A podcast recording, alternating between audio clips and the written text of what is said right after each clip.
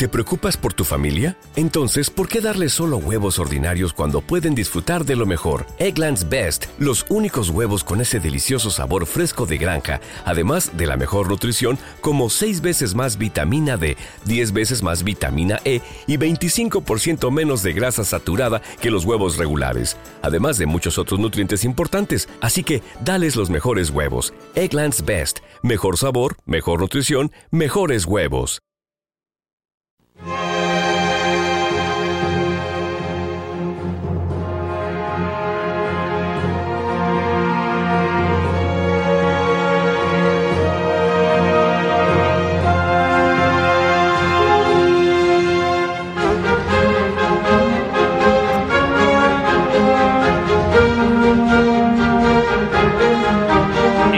Del Maillot.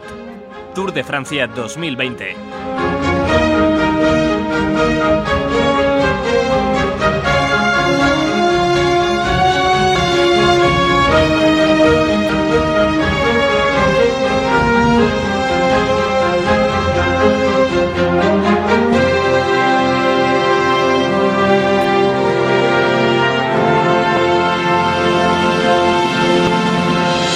¿Qué tal? Saludos, bienvenidos a este diario del Tour aquí en el Mayotte. En una jornada que, mira, a mí no me gusta, mm, sinceramente, o no soy muy propenso a, a dar opiniones negativas desde un primer momento. No, no es que suela prodigarme en, en estos casos, pero la verdad es que la etapa de hoy casi que lo merece, ¿no? Porque veníamos de hablar de una segunda jornada del Tour de Francia en, la que nos habíamos aburrido bastante, en la que la lucha por la fuga apenas había existido, pero es que en esta jornada de hoy directamente es que no ha habido escapada. Luego lo vamos a desmenuzar, luego vamos a hablar de, de cómo se ha de- desenvuelto esta quinta etapa, pero es que, mm, insisto, que ya es preocupante no la falta de ambición, sino el cómo se está desarrollando la película de un Tour de Francia que para muchos se había convertido en algo balsámico. Pero bueno, eso lo iremos hablando, lo iremos eh, también extrayendo en un pequeño debate que podamos hacer al respecto, aunque primero, eso sí, vamos presentando a la gente que me acompaña en este diario del mayor del Tour de Francia. David García, ¿qué tal? Muy buenas, ¿cómo estamos? Bueno, muy buenas por decir algo, pero la verdad es que muy decepcionado, bastante enfadado, porque esto no es habitual en el Tour de Francia. Mm, es, habitual una etapa de transición, sí lo es, pero que no haya una escapada, que no haya ningún equipo, después de tantos meses de parón, después de los esfuerzos que se han hecho para estar en esta carrera, que nadie quiera ni siquiera chupar cámara, es ya preocupante, porque mira, eh, tenemos asumido que los equipos son conservadores y que equipos como Quick Step, bueno, Quick Step igual no, pero como Jumbo, como Ineos, pues van a guardar, ¿no? Y, y aun- aunque haya viento, incluso, pues se van a quedar tranquilos porque saben que en la montaña es donde tienen que ganar. Pero que ya ni siquiera los equipos continentales muestren ambición ya demuestra que este ciclismo, o por lo menos esta, este Tour de Francia, es una carrera absolutamente controlada y bloqueada pues por esa ley no escrita o por esas leyes no escritas que dicen que ciertos días no se pueden escapar más de dos o tres personas, que la fuga no puede coger más de X minutos y que este ciclista es demasiado bueno para estar en la escapada. Entonces, me parece, no me parece del todo mal la sentada de equipos como Direct Energy, como Co- eh, Cofidis o equipos que puedan meterse en escapada, eh, decir, oye, yo para participar en esta farsa, pues participo en el pelotón y no gasto a mis ciclistas y, y, oye, eh, sinceramente, muy decepcionado y creo que la gran mayoría de los aficionados eh, piensan igual. Miguel Triviño, ¿cómo estamos? Eh, muy buenas, hola a todos. Eh, bueno, a ver, eh, no estoy especialmente indignado ni enfadado porque si bien es cierto que no recuerdo una etapa del Tour sin escapada, em, sí que recuerdo en las últimas ediciones del Tour de los últimos 3-4 años etapas muy parecidas a estas, en las que se escapaban de salida uno o dos ciclistas y el transcurso de la etapa pues era más o menos similar, con la diferencia de que la presencia de uno o dos corredores por delante pues obligaba al pelotón, aunque fuera a poner un mínimo de ritmo, ¿no? Y no daba la sensación de tener un pelotón bloqueado y una carrera absolutamente parada como la que hemos tenido hoy. Miguel, Miguel, esto es la vida en directo. Mayota amarillo, Adam Yates. Sí, lo acabo de ver, lo iba a decir justo ahora, pero como no, no te, como no, no sabes respetar los turnos y demás, Bueno, pues es nada, que ya es una noticia de última hora. No, No, no, te he visto. sí, sí, es que sí, en es que cuanto, estaba- Miguel, o sea, era lo en cuanto lees eso decir, tienes que decirlo. Era lo próximo. dices. David, es que has dicho directo, pero esto no es directo. No sé si lo pillo. Sí, sí, porque hace, esto no es hace un programa de un minuto del tweet. Hace un minuto. ¿Un minuto? Madre mía. Dos. Pero que este minutos. programa no es en directo. Si fuera en directo sí que tendría sentido. Pero la gente cuando escuche esto ya va a saber que a la Philip no es líder. Pero bueno, en Bueno, todo caso, siguiendo, la mira, gente con- tiene siguiendo que con el, siguiendo con el análisis que no, siguiendo con el análisis que no, que no me has dejado acabar. No. Eh, yo iba a decir que si bien es cierto, pues eso, que ya más que más que enfadado con los ciclistas, estoy un tanto resignado eh, ¿Mm? hacia ellos. Lo que también, lo que los que sí que me cabrean un poco y, y- y ya me tocan un poquito las partes íntimas es, es un poco eh, la gente que hay en ciclismo que sigue el Twitter, o sea, la gente que está en Twitter que sigue el ciclismo.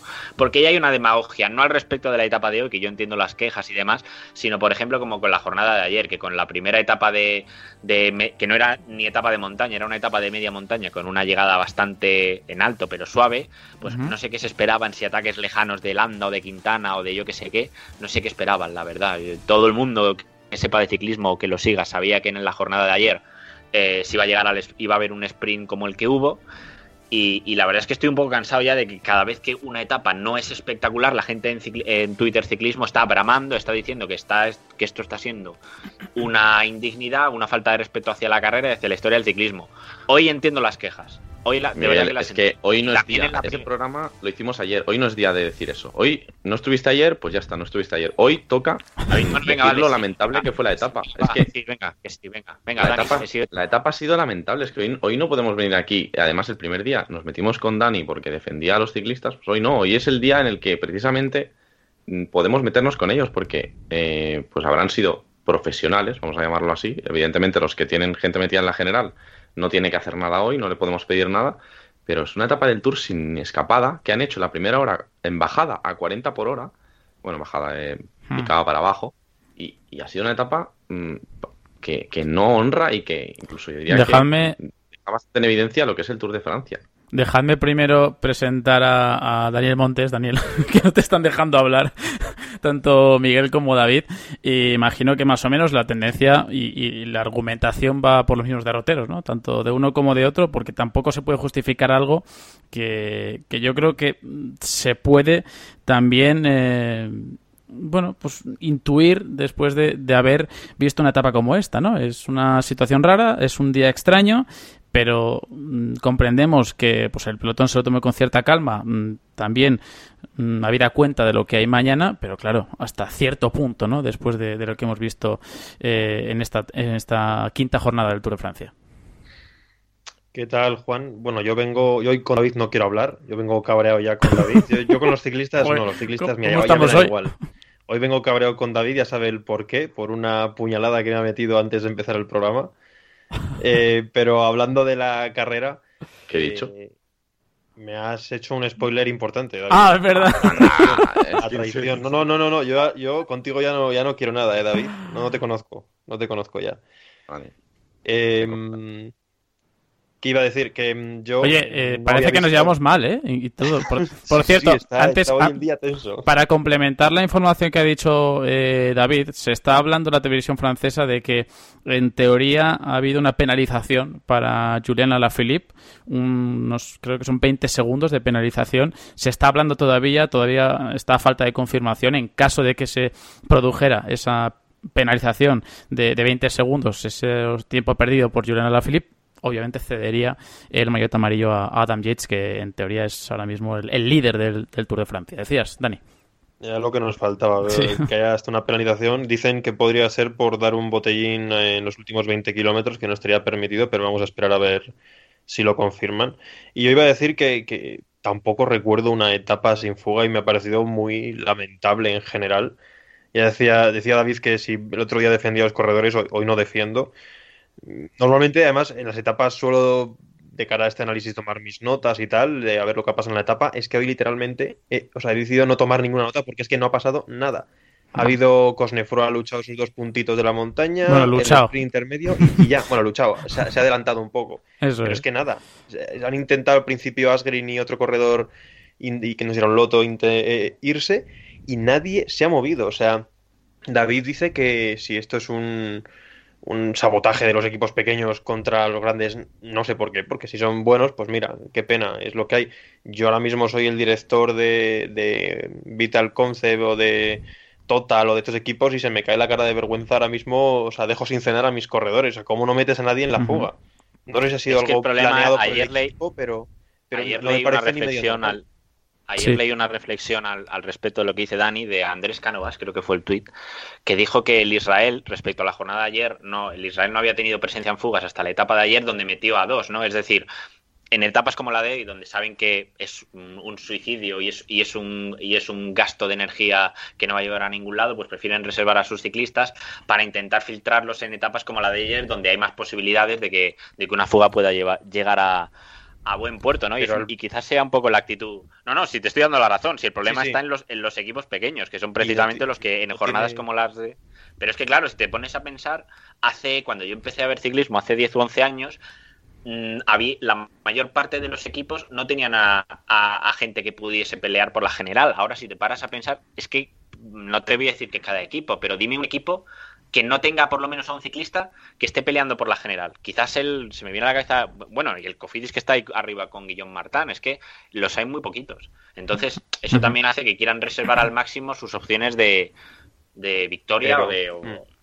No, no, sí. Si es, van, a pelearlo, van a pelearlo 20. Los otros 150 que están en el pelotón, que no tienen opciones de, de luchar algo igual importante, ¿a qué esperan a meterse en una fuga? Es que no tiene sentido los patrocinadores. O sea, es el Tour de Francia. Has tenido no sé cuántos meses de parón, llega el Tour y no sé qué gracia le va a hacer esto a la empresa eh, Vital Concept, a la empresa, bueno, cualquiera, a Bora, a, a Mitchell, yo qué sé, a los grandes igual no, pero mete a alguien, no sé, eh, a Trek, a alguna empresa, a Direct Energy, no sé, o sea, es que Kusan el otro día tuvo tres horas, dos horas de cuota de pantalla él solo. Los patrocinadores, te podías memorizar el maillot, o sea, Podías recordar sus pelos luego por la noche. Y este hombre, o sea, estos, estos ciclistas de hoy, ninguno, es que nadie, es que nadie, o sea, no, no lo entiendo.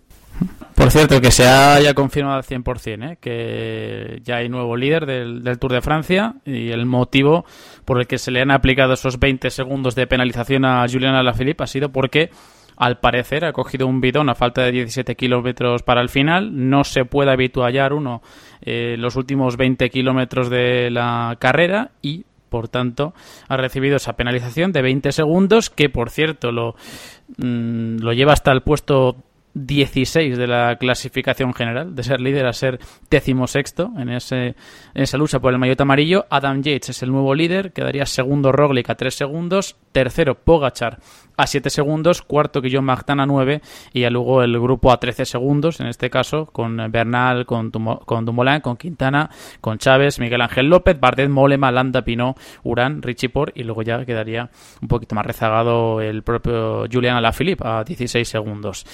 Eh, no acabo yo de entender este, este, movimiento, un poco extraño, ¿eh? Mm, me parece incluso un poco, eh, no sé, un poco curioso, por no decir otra palabra, y, que no te percates de que estás dentro de los últimos 20 kilómetros para coger un bidón y que te pueda meter ese, esa penalización de 20 segundos y luego también los 200 francos suizos de rigor, que en este caso también va a tener que pagar el, en este caso, eh, de Conin Quick Step, el, el equipo de, de la Philippe poco, poco raro, ¿eh? Y como, como normativa me parece un poco absurda. Entiendo en, la, en la parte final por el hecho de evitar peligros, pero una sanción por algo bueno, así. peligros y ventajas. Tener un botellín, tener un botellín al final tampoco. Bueno, pero. Te has agarrado de un coche. Pero son normas. Pero, son normas. no, te puedes habituallar dentro de los últimos 20 kilómetros. Entonces, mm, no sé me parece un poco que se sancione. Por, no, por eso digo la norma, ¿eh? no que se haya sancionado. Si está la norma, vale, se hay que cumplirla. Pero. A 17 de meta ha cogido el bidón. Sí, sí, eso lo he dicho. Ah, pero igualmente que me, sorprende bastante. ¿eh? Mira, hay un momento en el que aparece. Y mira, lo acabo de subir al P2 a, a, Twitter, justo el instante en el que a la Philip coge el bidón de, del comisario, o del comisario, del, del ayudante del, del, equipo y lo agarra y claro, evidentemente pues se considera habituallamiento ilegal y se le impone esa penalización de 20 segundos y de 200 francos suizos. Lo habrá, lo habrá hecho a propósito para quitarse Eso, es la duda que yo tengo. No, no creo. La responsabilidad de tirar estos días. 20 segundos son muchos. Yo creo que Ya, si lo quieres no- perder, te déjate perder 5 y ya está. Pero ¿cómo pierdes 5? Pues te sueltas. Si, si de que sueltas el pelotón, Ya igual te pierdes, de pierdes 40 20 también. o- Ya. Ah, pero no. El maillot lo ha amarillo, hecho, no, ¿eh? No el maillot amarillo no lo pierdes, Dani, aposta. El maillot amarillo del Tour, lo- a mí, no sé, a mí me parece un poco extraño, ¿eh? que no, que no. No. Que no, hostia, el maillot amarillo del Tour, es que estamos hablando de que cada día de amarillo. Ya, eh, pero el año pasado a la Philippe yo creo que le pesó bastante llevar tantos días el amarillo. No sé, igual, No igual, sé. igual eh, son elucubraciones puras y duras, pero, pero que precisamente quizá- a la Philippe es de los que tiene que guardar cada segundo, porque tiene que llegar con ventaja al final, que es donde Pero- va a perder tiempo teóricamente. Ya, ya, no sé, no sé. No lo sé, yo, no. ¿eh? Los tropelas se resienten con esto, ¿eh? Sí, desde luego, desde luego. Así que nada. Eh, por eh, cierto, la buena noticia del día, por sacar algo en claro, es que los Yates ya han vestido de líderes en las tres grandes vueltas. Así que sí, sí, estará interesante ver hoy el, el reportaje que hacen cada día, que suben a YouTube, los de Michelton, eh, con bueno el backstage pass ¿no? de toda la vida. Porque Hmm. a ver cómo ha sido el momento ¿no? en el que se enteran de que Sí. son líderes. A ver si, si lo, han, lo han grabado el momento, ya sea de los directores o de sí. o del propio Yates, ¿no? Porque yo creo que ¿Ha habrá sido a subir al podio? Sí, sí, sí, sí. Ha recibido y todo el subido amarillo ya. Sí, sí, ha subido ya Adam Yates y todo. Pero bueno, que yo creo que la gente nos ve un poco alicaídos a todos, o nos escucha un poco alicaídos a los que estamos en este podcast. Y es que no es para menos, insisto, es que ha sido una etapa que eh, en Eurosport se ve de inicio a fin, como todas eh, las jornadas de este Tour de Francia. Y que yo creo que eso mm, hace que el, el televidente o la persona que, el espectador, aún tenga más motivos todavía, más si cabe, para, para quejarse de, de lo que ha sido, ya digo, una etapa donde no ha habido más historia que el sprint, que ahora vamos a entrar en ello porque creo que también lo merece la victoria de Bud Van Aert por delante de Chesbol y de, y de Sam Bennett, pero es que eh, creo que hemos entrado todos contrariados. Miguel decía que no estaba tan indignado, pero igualmente ha reconocido ¿no? que, que es una, un día raro dentro del Tour de Francia porque hacía muchísimo tiempo, incluso el propio Valverde lo, lo aseveraba, como hemos dicho, eh, hacía mucho tiempo que no había una fuga que se había formado en, en, una etapa como esta, ¿no? De estas características que además incluso si llega a haber pues un acuerdo, ¿no? De una escapada de 8 o 10 ciclistas, pues puede llegar a haber acuerdos, había un momento donde ha entrado un poquito el viento, pues quién sabe, ¿no? Eh, y bueno, salvo el ataque de Asgreen al principio, que ha sido secundado por, por Degen, pero que apenas ha durado 300, 400 metros, no ha habido más. Es que Cosnefroy ha cogido los dos puntos de la montaña y el pequeño detalle es que hay cambio de líder de la clasificación de la regularidad, que en este caso es Sam Bennett, que ha ganado el sprint intermedio. Sagan quedaría segundo, 123 para Sam Bennett, 114 para eh, Peter Sagan y Benoit Cosnefroy, que sigue como líder de la montaña, de igual que Pogachar con la clasificación de los jóvenes, Sí. ¿no? Bueno, Cosnefroy cuando ha cogido el punto ha dado las gracias. En plan, gracias por no competir, gracias por seguir así, como llevamos 150 kilómetros. Y bueno, ha sido otro detalle también un poco, bueno, que demuestra que hoy no se ha competido, que se ha competido los últimos 5 o 10 kilómetros y simplemente por asegurarnos la posición. Y bueno, sobre Van Aert, ya metiéndonos en el sprint, la verdad es que lo ha llevado muy bien Sunweb, iban perfectamente colocados. Ha sido Casper Pedersen el que ha lanzado a, a Chesbol. Incluso se ha apartado un poco intentando molestar para, para que ganara su compañero. Pero bueno, Chesbol, como buen holandés, pues dando al palo. Así que Van Aert. eh, Mira, David, la, el tuit de Thomas de Gent. Primera escapada del Tour realizada. Escapada de 172 corredores hasta el final de Sí. 10 kilómetros. Buenas Sí, piernas. Sí, encima, encima cachondeo. Encima cachondeo, os iba a decir. A ver, bueno, De Gent, de Gent Bueno, es de- los que me parece que ha atacado a Asgreen al principio de todo, con la intención de meterse en la escapada.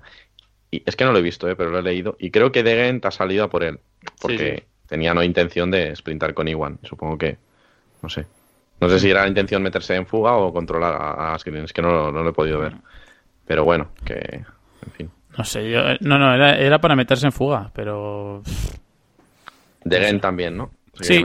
Sí, Ya, pero ha pues sido sí. muy raro el movimiento. Ha durado apenas unos segundos. Han visto que habrían un poco. Pero es que, no sé, es que por detrás también han empezado, han empezado a tirar. Parecía que no querían que se conformase la escapada del día. Ya digo, a ver, y, y yo yo puedo llegar a entender, ¿no? La, actitud de un pelotón que mañana tiene un día complicado. Luego haremos una pequeña previa de, de la jornada de mañana.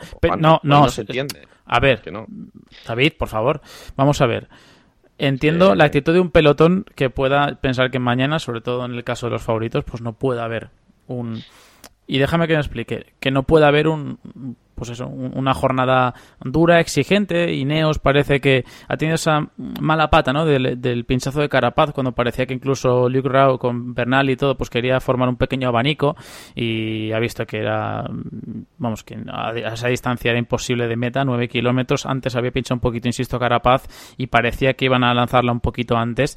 Pero bueno, que eh, volviendo un poco al argumento, ¿no? yo, acabo, yo puedo llegar a entender que un pelotón se lo quiere tomar con calma. Mañana es una jornada importante para los hombres de la general lo que ya no concibo tanto es que luego quizá haya quejas o haya palabras eh, desafortunadas, ¿no? De por qué el ciclismo, por qué este deporte pues no llega tanto a, tanta gente, ¿no? Y aquí surge, eh, yo creo que la problemática, ¿no? De que una carrera se emita desde el principio, cuando te ocurren este tipo de circunstancias. Y yo estoy muy de acuerdo con una reflexión que ha hecho Carlos de Andrés en la, en la bueno pues lo que es la etapa ¿no? que ha emitido Teledeporte o Radio Televisión Española y es que la oferta deportiva es muy amplia hoy en día. Tenemos muchísimas plataformas, tenemos muchas opciones de suscripción, tenemos todos los deportes prácticamente, eh, bien sea en privado, en abierto, como sea, pero la, la oferta es muy amplia y la demanda muy selectiva. Y con esto eh, quizá me lo estoy llevando al extremo y que cada uno pues tenga su opinión y, que intente argumentarla con sus opiniones, ¿no? Pero o con sus, sus hechos o con lo que con lo que él piense. Pero al tener una oferta tan amplia, esto hace que eh, el espectador tenga muchas opciones, múltiples opciones para tener una alternativa a lo que está viendo. Y eso provoca que estos primeros cinco días de Tour de Francia hayan sido lo que son prácticamente todos soporíferos, de verdad. y, con esto no estoy entrando de verdad en valorar el recorrido, porque aquí no tiene nada que ver. Lo de ayer el que no entiende de ciclismo puede llegar a pensar que es, que es soporífero. Yo estoy un poco con esa argumentación que ha dicho antes Miguel, y ahí estoy con él, que lo de ayer, vamos, es, es lo que había. Es lo que había, y, más o menos todos podíamos llegar a pensar que en el ciclismo moderno se iba a resolver así la etapa, salvo que te surgiera pues un Evenepoel de turno, que no está, y, y te lo rompiera en el puerto de tercera. Bueno, se puede llegar a entender, pero este ciclismo que estamos viendo, estas cinco primeras etapas y más es en una temporada tan peculiar como la que estamos viviendo, provoca que en el Tour de Francia, que es el escaparate idóneo para todos y el escaparate perfecto, desenganche más que enganche. De verdad lo digo. Totalmente. O sea que al final lo que has venido a decir es que si tú tienes la opción de Netflix, tienes la opción de ponerte a ver cualquier otra cosa, lo vas a hacer antes que Sí, sí, pero... Y nosotros no lo hacemos porque estamos enfermos. Y no Netflix. Yo te hablo ya de... de, Cualquier pues, Imagínate que, que, están... Que, pues, que está qué sé yo, alguien que es eh, un, amante del motociclismo o un amante del, del, de otro tipo, de otro deporte, pues que dice, pues esto es un bodrio, esto no me lo, no, me lo voy a tragar. O sea, ¿quién ha dicho que el ciclismo es interesante? Hay que entenderlo, ¿eh? Pero, esto pero que a mí me, me llega esa reflexión, ¿no? De que quizá hay etapas que, primero, no es necesario verlas enteras, que o emitirlas, mejor dicho, desde el kilómetro cero. Hay otras que sí. Y eso se hacía hace muy poquitos años, ¿no? Que había determinadas etapas que se emitían o tenían cobertura televisiva, o sea, que distribuían las imágenes desde un momento concreto de la carrera. bueno, hasta, hace, hasta hace dos o tres dos, años. Tres años. Y ahora, pero que esto no es culpa, no estoy culpando a Eurosport, ¿eh? Eso que quede claro. Esto pero si es que Juan, si no, si no ponen tele, entonces ya sí que no atacan. O sea, si no ponen tele en la primera hora, entonces ya sí que. Pues yo creo que es al revés, David. O sea, yo creo que precisamente. Yo creo que precisamente es al revés. Muchas, en tele hemos visto también muchas etapas en las que ha habido una, una pelea muy interesante. Por supuesto. No creo que. Yo, pero yo creo, yo creo firmemente que este tipo de etapas mm, mal que nos pese, eh, hay veces que no es necesario emitirlas en, Vale, mm, vale, bueno, eso ahí puedo estar de acuerdo, pero no creo que el hecho de que haya tele haga que no ataquen. Yo creo que. No, no, no, no, no es una causa-consecuencia, pero es que quizá lo que se está hablando ahora, esos debates de las pactofugas, que son una realidad. Eh, las vemos, claro. Etapas como estas que son algo extra, extraordinario, o sea, extraordinario y excepcional. Quiero decir, es algo extraño que no haya una, fuga, pero ahora vemos cómo se forma una fuga. Vemos, incluso nos indignamos a veces porque vemos a tres tíos que se marchan con la escapada y vemos como el pelotón eh, casi peca de desidia y dice que se vayan y ya está, la escapada del día y, a mí no, no me metas. Pero eh, insisto, que me hace reflexionar, ¿no? De que en, Eurosport, ya digo que lo que hacen es emitir las imágenes que, ellos reciben desde el kilómetro cero de la etapa. Si no hubiese cobertura televisiva, no se emitiría toda la etapa. Y esto solo ocurre prácticamente en el Tour de Francia. O sea, en el Giro de Italia. Mm, ha, dicho Van Aert, que lo estoy leyendo ahora, que ha sido. O sea, imaginad en qué situación estamos. El ganador de una etapa del Tour de Francia, ¿vale? Ha dicho que es la etapa más fácil de su vida. Que se ha corrido sin velocidad, y, que no ha habido ningún tipo de contratiempo. O sea, mm, eh, eh, no sé si lo estamos poniendo en la dimensión que toca. Hmm. Cuando un ganador de cualquier carrera ha dicho que el día que gana es la etapa más fácil de su vida. No, no, ha sido una fumada, ha sido una fumada. O sea, sí, y que esto pasa hablando en, plata. Ha sido una fumada de etapa. eso que comentabas, Juan, yo no creo que sea problema de televisión, sino de la actitud de hoy. Eh, porque al final eh, aunque no se hubiera emitido hoy, habría pasado lo mismo y nos habríamos enterado por otros medios, por los periodistas, por las redes, por lo que fuera. Sí, pero hablo de algo excepcional como lo de hoy, que, lo deja... No que lo dejemos a un lado, pero que también acrecienta un poco más las, las críticas que le puedan caer. Aumenta todavía más el abanico de opiniones negativas que puede recibir. Estamos de acuerdo, ¿no? Lo que digo que por mí mejor cuanto más se emita. O sea, hace años se hacían mm. retransmisiones de radio que duraban días o casi porque estaban todo el día, no sé si desde el kilómetro cero, pero prácticamente.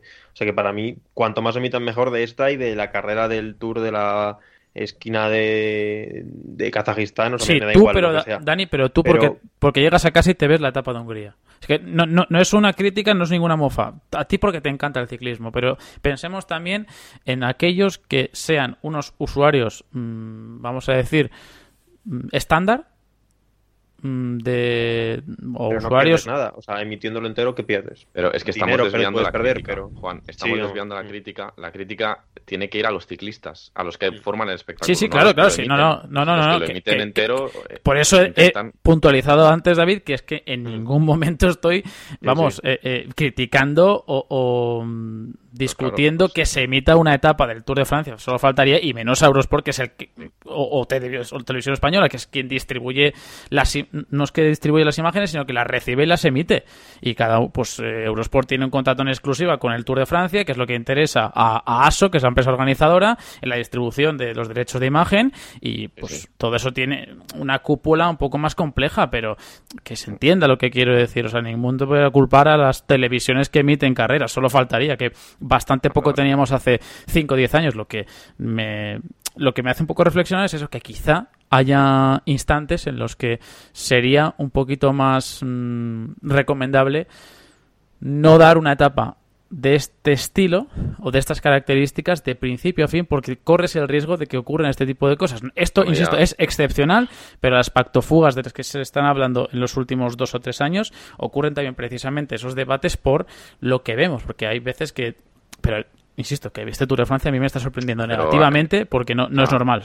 etapa 5. es que, ¿eh? Juan, ya está diciendo que escondamos esta vergüenza. Pues si lo estamos viendo, mejor verlo. Pero, ¿quién te ha dicho que de lo que pasa? Pero ¿quién te ha dicho que no es extraño que ningún director de equipo quiera meterse en fuga? Porque tú eres el director y eso, le dices por el pinganillo, Pepito, fuga, ya, corre, cualquiera que se meta. Eso quiere decir que ningún director quería meterse hoy. Ya no digo a los corredores que puedan estar cansados, aunque yo creo que no. Yo creo que no, Dani. Yo creo que han dicho, pero. Que vienen a la carrera. Pero por eso mi reflexión, porque si no, no tiene ningún tipo de sentido. O sea, que no se quieran meter porque dicen, no, no nos renta. Obviamente les renta meterse, pero yo creo que es una, una, especie de protesta. Yo lo veo así. Pero protesta contra Jumbo y Neos. Claro, yo creo que hay equipos. ¿Qué consigues con eso? Bueno, pues eh, lo que se va a criticar hoy a, el Tour diga, venga, Jumbo, os quito cinco corredores y corréis con la mitad. El Tour no, va a hacer nada, o sea, al final esto afecta al Tour.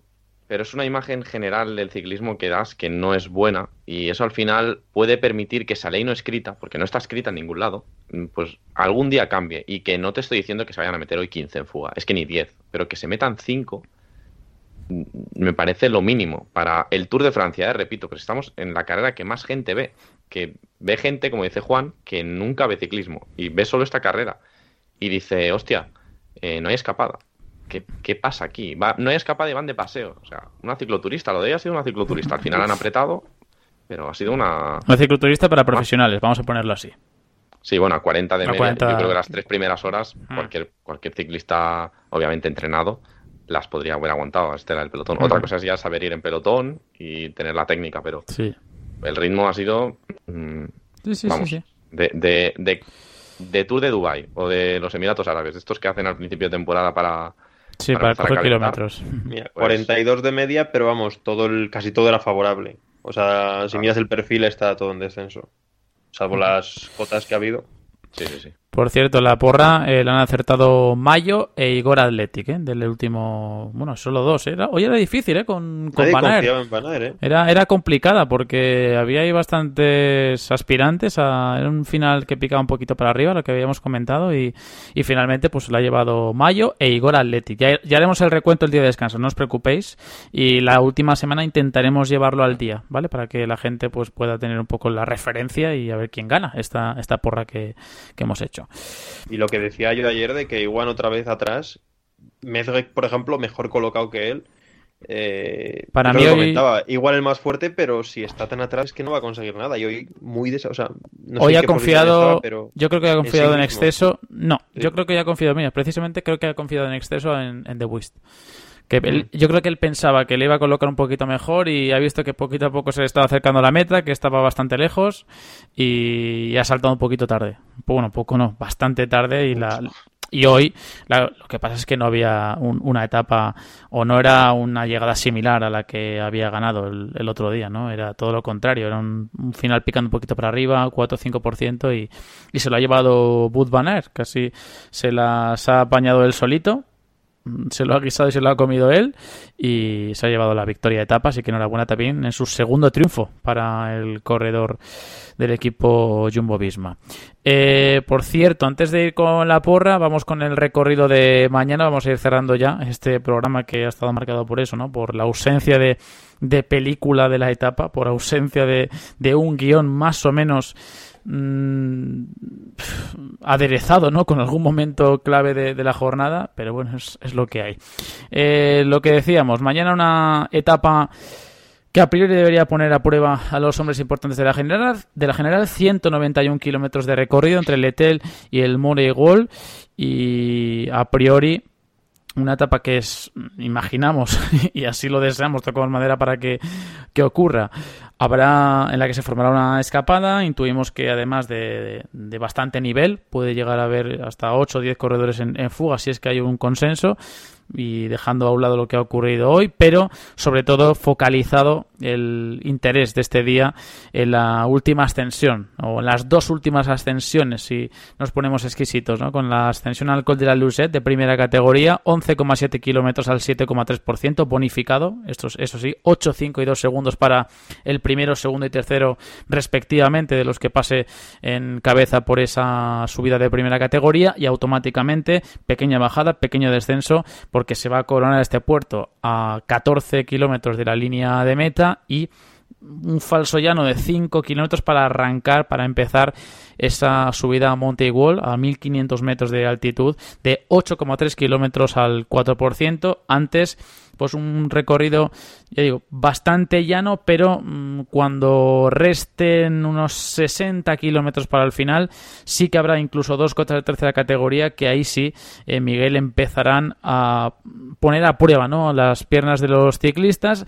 Intuimos que, que es, va a ser algo similar a lo que pudimos apreciar en el día de ayer, pero bueno, ojalá cambie un poquito y el guion no esté tan preestablecido, ¿no? Con un jumbo dominador y con alguien que lo quiera probar y que ponga en jaque, bien sea al equipo neerlandés o al propio Ineos Grenadiers.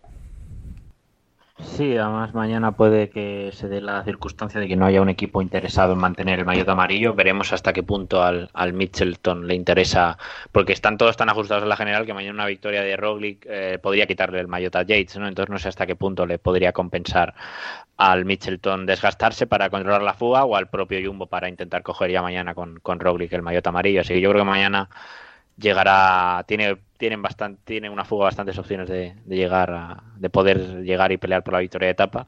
Así que mira, yo ya te digo mi apuesta. Yo digo que mañana Jesús Herrada, Ah, igual bueno. nos da una alegría. Bueno, el otro día estuviste cerquita, ¿eh? Con, con Villermoz. Mm, Se metió en fuga, pero como se puso el Quick Step a lo bestia, que hubo un momento que pararon Sí. y luego se pero hubo como 20-30 segundos que pararon ahí Mañana- dubitativos y ahí pensé igual, igual acierto, pero mañana Mañana toca mañana Michelton. Hay cambio de líder, claro. Por eso, A ver pero si- que no, que, que es que, a ver, un, momento, un momentín que lo mire, pero Mm. está ahora mismo eh, Roglic de, 13 segundos. de Ey, Yates 13 a 13, segundos. claro. O sea, tre- eso con la bonificación y a nada que le pique en Bueno, meta le puede quitar la amarilla. No, a Entonces 13 sería un no. A 13, 3, a a 3. 3, a 3. A 13 está en el, O sea, el eso- grupo de favoritos, perdón. Con ganar se lo quita, ¿no? Es que podríamos Sí. decir ya que, que casi líder virtual es Roglic, así que... Así Mm. que, bueno, a ver, a ver cómo se desarrolla la etapa. Líder teórico, se podría decir, ¿no? Del- si, si aplicamos luego la teoría a la práctica, entonces sería el líder por, por cómo es el- el- la etapa en sí, ¿no? Cómo es el dibujo de, de la jornada de mañana, pero no sé, hay que, hay que correr, ¿no? Como, como dicen todos. Y finalmente hay. eh, yo es que creo que mañana no va a llegar a una fuga. Yo creo que no, porque hay bonificaciones en, ese puerto de primera categoría que está muy cerquita de meta. Y, tal y como está ahora mismo diseñado el ciclismo mm, moderno, por así decirlo, y, con los marginal gains famosos que hay ahora, que te pueden llevar incluso a ganar un Tour de Francia, mm, me parece que el premio, el botín es tan suculento que no sé si será incluso Michelton, puede que Jumbo Visma deje a Michelton la responsabilidad hasta el ecuador de la etapa y les diga luego, bueno, venga, por aquí, dejándonos a nosotros, que, ya echamos abajo la fuga. Ponemos ahí a, la locomotora alemana, a, Tony Martin, eh, que por supuesto, pues si hace falta apartar a la gente a puñetazos lo hará, y, después ya eh, echarán abajo la, escapada. Yo mm, luego digo mi, mi porra, pero vamos, va a ser por un hombre de la general. Venga, David. Pues tengo muchas dudas porque al ser el principio, bueno, el principio de casi toda la etapa bastante llana, mm, va a ser muy complicado meterse en fuga, pero eso puede también provocar que mucha gente lo intente, ¿no? Bueno, precisamente por eso va a ser complicado. Entonces, mm, no tengo claro. Voy a tirar por alguien de la general también. Venga. Mm, voy a decir, pues voy a decir Adam Yates. Bueno, o sea que refrenda su buen momento. Vale, vale. Adam Yates. Venga. Dani. Yo, viendo lo que ha ocurrido hoy, no voy a confiar en la fuga. No sabemos ni Qué siquiera raro, si no entiendo por qué. Y viendo que el final, el último puerto, es bastante tendido, no es mi apuesta, pero digo que al 100% va a ganar Roglic. Pero bueno, por no, por intentar que haya algo de movimiento, voy a decir Guillaume Martin, que lo intentó ayer al final. Tan buena forma el ciclista de, de Cofidis. Pues yo también voy a tirar por un hombre de la general. Miguel es el único que apuesta además por victoria española. Y yo me quedo mañana. Mira, voy a quedarme con Miguel Ángel López. Vamos a ver si es, si es capaz No está mal, no está mal. Bueno, a ver, no confío mucho en él porque el puerto final es bastante más tendido. Pero bueno, vamos a ver si, si es capaz. Que el otro día se le vio bastante bien y parecía que iba a arrancar. Vale, pues Jesús Herrada Miguel, David Izadam Yates, Dani Guillón Martin y un servidor Miguel Ángel López. Eh, por cierto, en un día en el que se ha anunciado ya la sede, lo habíamos anunci- anunciado en el, eh, o anticipado mejor dicho, en el semanal, que se iba a anunciar hoy la sede de los mundiales, y ya que estamos en este diario y que hay poquito que comentar, eh, simplemente subrayar que va a ser en Imola, el final, eh, de un poco rememorando aquella etapa en 2015 en el Giro, ese aguacero que cayó y en el que se proclamó ganador de etapa Ilnur Sakarin. Y va a ser un circuito de casi 29 kilómetros, aún está por definir el perfil completo de esos mundiales que han cambiado esa sede que inicialmente estaba situada en, en Aigle-Martigny, ahí en eh, Suiza, y ahora va a ser, insistimos, en, en Imola, con ese circuito de 29 kilómetros. Los hombres darán nueve vueltas, las mujeres cinco, y va a incluir dos dificultades montañosas. Tres kilómetros en total, ¿de acuerdo? Con una pendiente media, en este caso del 10%, y sectores que pueden alcanzar el 14%.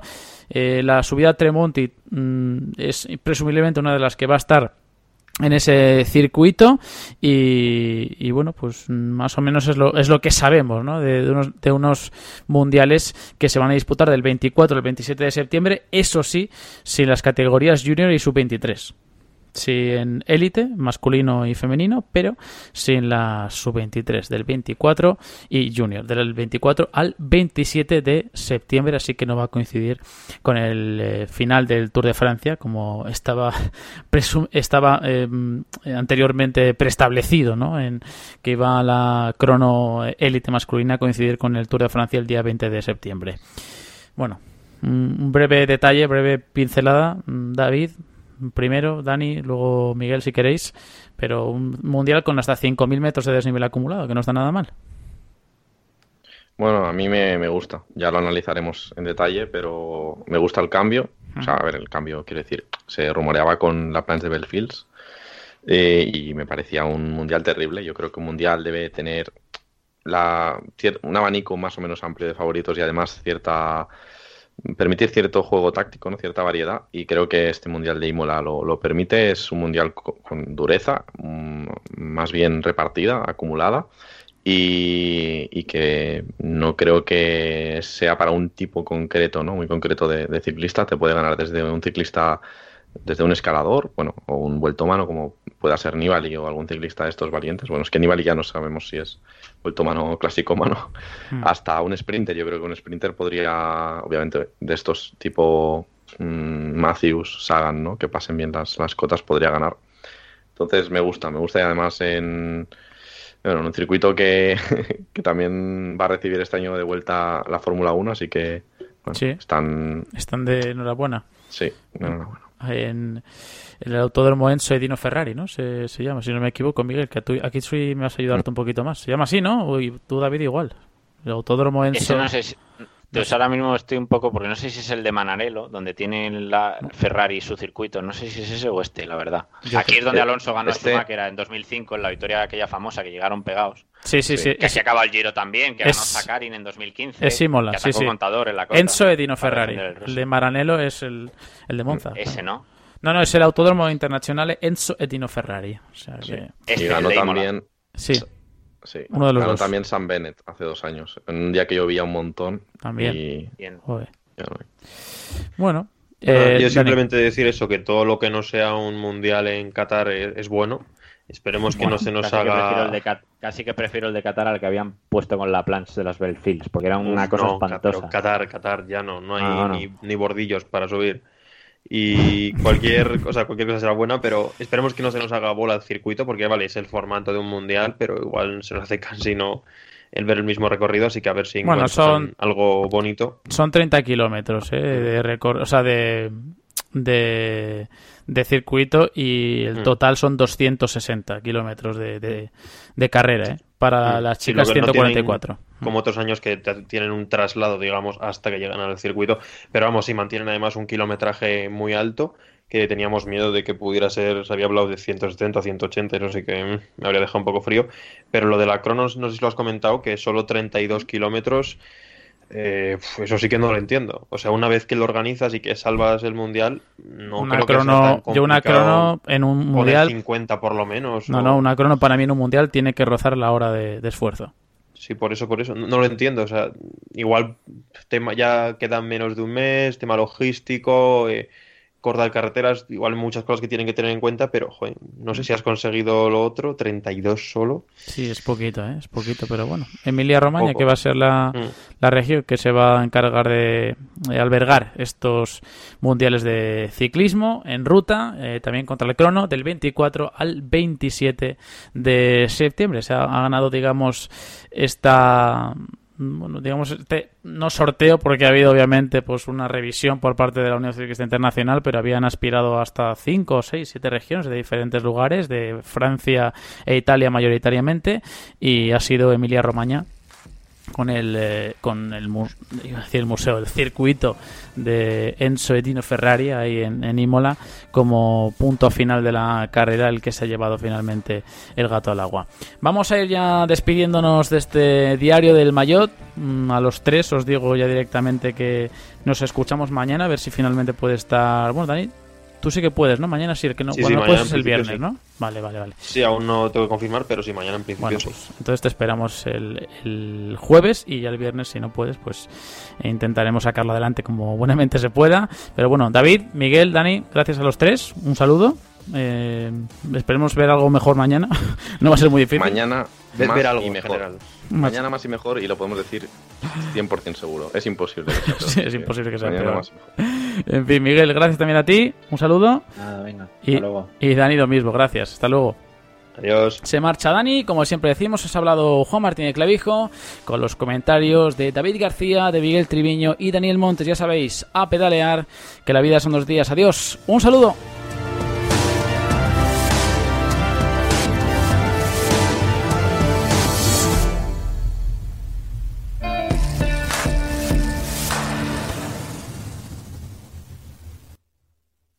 Dale más potencia a tu primavera con The Home Depot. Obtén una potencia similar a la de la gasolina para podar, recortar y soplar con el sistema OnePlus de 18 voltios de Ryobi desde solo 89 dólares. Potencia para podar un tercio de un acre con una carga. Potencia para recortar el césped que dura hasta dos horas. Y fuerza de soplado de 110 millas por hora. Todo con una batería intercambiable. Llévate el sistema inalámbrico OnePlus de 18 voltios de Ryobi. Solo en The Home Depot. Haces más. Logras más.